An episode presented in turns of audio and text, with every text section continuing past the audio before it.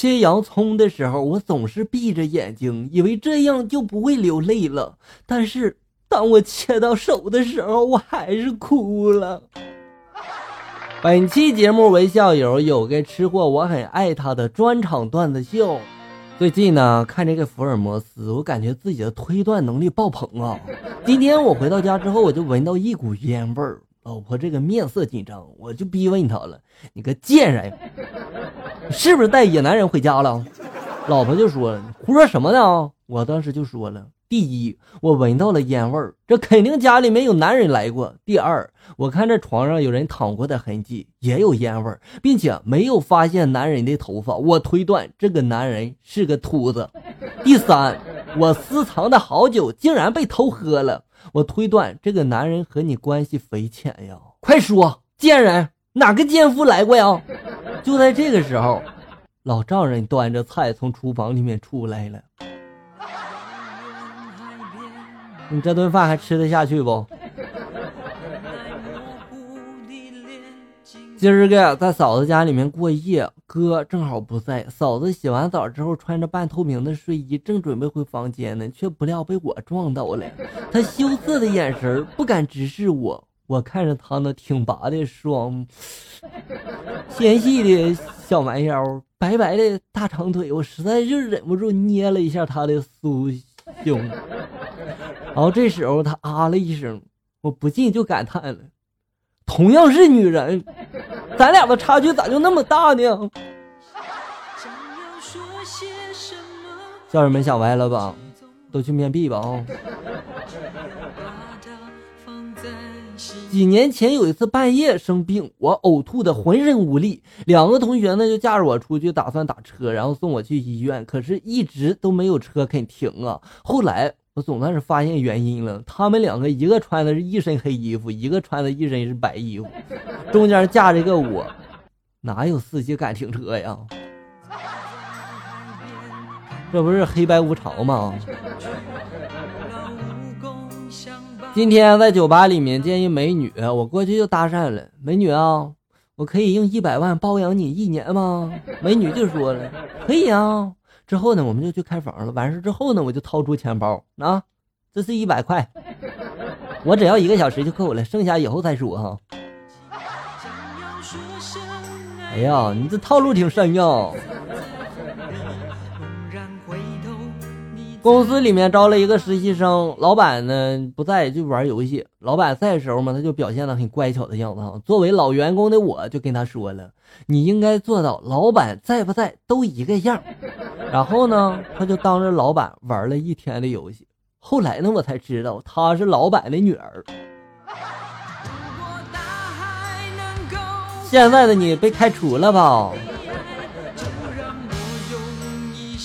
那天早上我去面馆里面吃面，我就说了要一碗牛肉拉面，不要胡椒粉，不要葱，不要香菜，多放点醋啊。这个面要细一点啊，再给我加个蛋，多少钱呀？老板就说了十二块。然后付完钱转过身去，就听见老板朝那厨房里面喊了一句一碗牛肉面加个蛋。”感情是前面那些都白说了是吧？话说回来，你十二块钱的面，你还想怎么样啊？记得有一次小学开家长会，好多家长都坐在一个课堂等老师发表讲话。突然间呢，我爸这个烟瘾就犯了呀，拿出一根烟就抽了起来呀。老师这时候一下就看过来了，盯着我爸就说了：“有些人这太不懂规矩了哈。”我爸这时候恍然大悟了，赶紧的给所有的家长都分了一根，然后就说了：“来，都点上。”啊，这一看你爸就是社会人啊。记得夏天在路上，我看到一个美女，乞丐裤，卷发，一米八左右哈。遗憾的是，她走路的时候吧，一条腿十分的轻盈，另一条腿呢就却在那个地上拖着，就这样一步一挪啊，一步一挪，哎，走的那个艰辛，那个缓慢呀。哎呀，他是越走越近啊！我这时候泪水渐渐就模糊了我的视线了。我不知道在这生命中曾经他发生过什么，要让青春的身体承担如此不堪的姿势。直到我发现他的人字拖断了。你说就断个人字拖，你还要不要说再刺激点？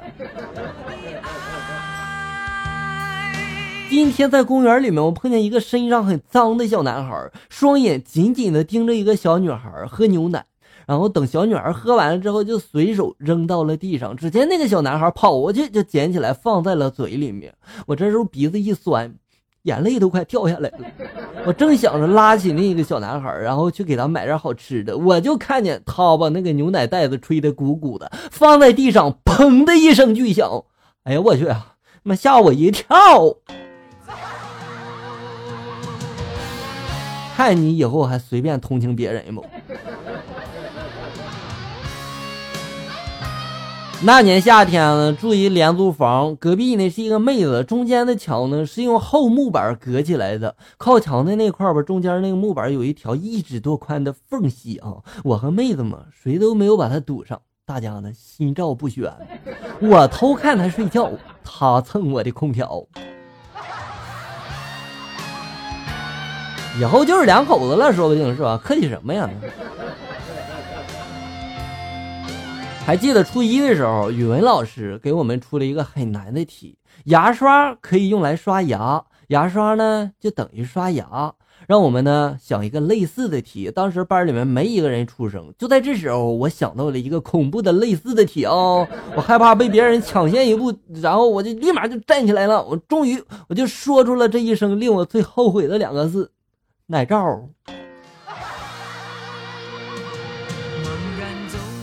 你还有脸在这个学校混不？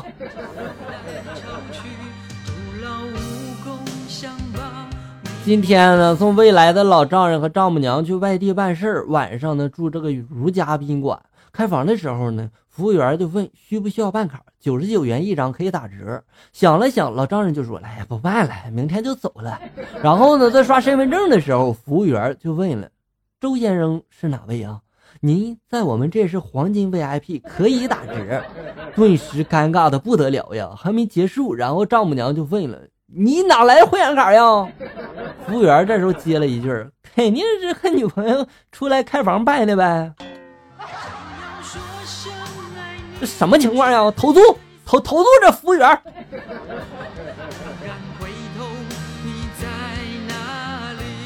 在这个产房门口，表哥呢已经等待的有点心浮气躁了。难产的消息让他抓破了头皮呀。旁边的男人像是看穿了什么，就过来拍了拍他的肩膀，就说了：“我说兄弟啊，这里面那是我的老婆，你急什么呀？”表哥这时候尴尬的就笑了笑。嗨，哎，过几天我不就我老婆也要生了，我先过来热热身。哎呀，妈，这也是没谁了。